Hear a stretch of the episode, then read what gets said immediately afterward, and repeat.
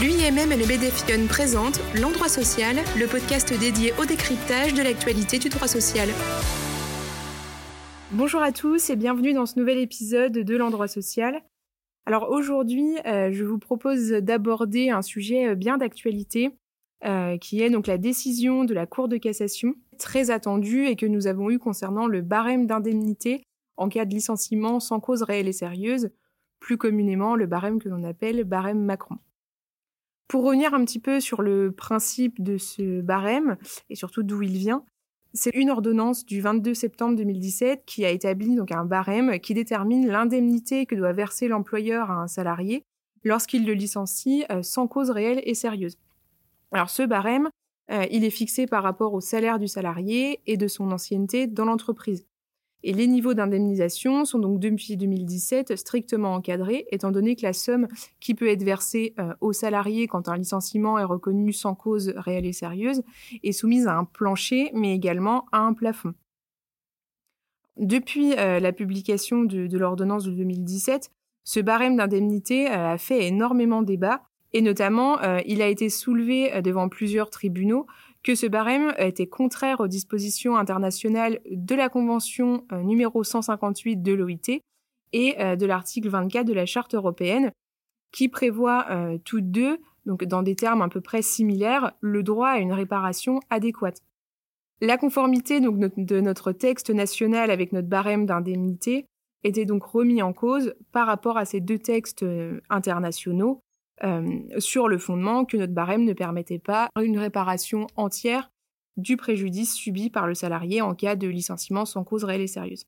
Ce débat a conduit ensuite à une sorte de division des conseils de prud'homme. Certains euh, ont purement et simplement donc écarté l'application de ce barème, tandis que d'autres euh, l'ont jugé conforme aux textes internationaux et l'appliquaient sans difficulté.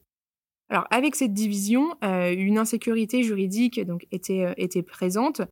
et par la suite, certaines cours d'appel sont venues accentuer ce, débat en estimant que on devait faire une appréciation in concreto, donc c'est-à-dire au cas par cas du préjudice subi par le salarié pour accorder une indemnisation au-dessus du plafond et donc écarter l'application du barème. Donc vous l'aurez compris, le contexte euh, devenait quand même réellement incertain concernant l'application euh, de ce barème par les tribunaux et euh, les entreprises n'avaient pas forcément de certitude pour savoir si les juges allaient appliquer réellement et strictement le barème ou pas. nous attendions donc avec impatience que la Cour de cassation euh, tranche ce débat et c'est maintenant chose faite donc depuis le mardi 11 mai.